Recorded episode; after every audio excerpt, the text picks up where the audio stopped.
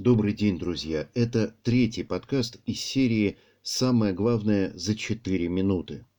И сегодня мы говорим о творении мира.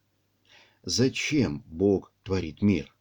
Обычно, когда мы делаем то или другое, учимся, работаем, поддерживаем отношения с людьми, мы стремимся восполнить какие-то наши нужды – в пропитании, в безопасности, в удовольствии, в избавлении от боли, во внимании и уважении других людей.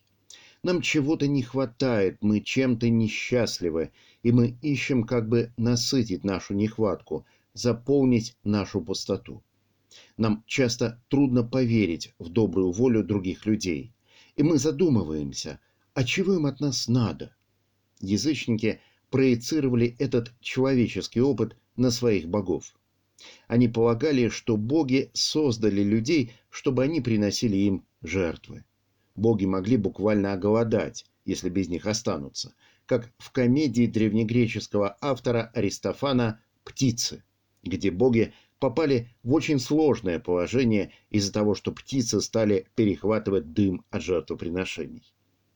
В отличие от языческих богов, которых Библия отвергает как вымышленных, Бог является всемогущим и самодостаточным. Он не имеет какой-либо нужды или нехватки, которую вынужден был бы восполнять за счет творения.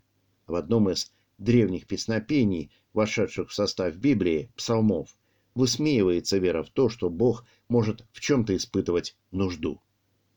«Не приму тельца из дома твоего, ни козлов из дворов твоих, ибо мои все звери в лесу, и скот на тысячи гор. Знаю всех птиц на горах и животные на полях предо мною. Если бы я проголодался, то не сказал бы тебе, ибо моя вселенная и все, что наполняет ее. Ем ли я мясо волов и пью ли кровь козлов? Есть славянское слово «вседовольный», и оно значит не «довольный всем», а не имеющий никакой нужды. Бог очень-очень счастлив – блажен, как говорят в церкви. Святая Троица, Отец, Сын и Святой Дух всегда обладает полнотой всего.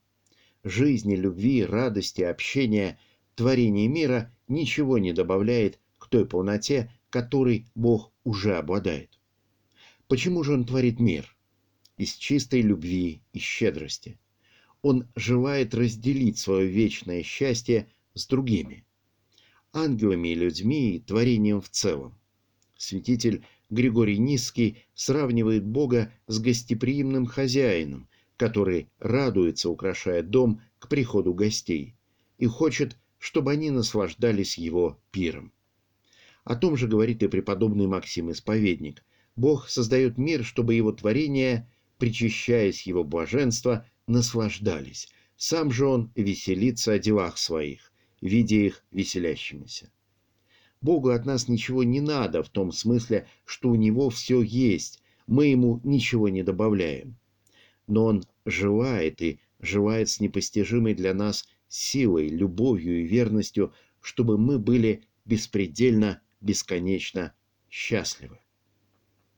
Счастливы не в смысле хорошего настроения, которое легко уходит, а в том смысле, о котором говорит церковное слово «блаженство», приобщенности к подлинной жизни и подлинному благу.